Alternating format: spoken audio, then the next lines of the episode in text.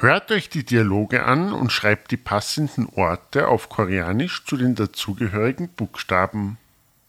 A. 지금 어디에 가요? 화장실에 가요. B. 여보세요? 여보세요. 재정씨 괜찮아요? 지금 좀 아파요. 그래요? 어떡해요? 병원에 가세요. C. 어디에 가고 싶어요? 커피숍에 가고 싶어요. D. 어느 나라에 가고 싶어요? 한국이랑 일본에 가고 싶어요. 예.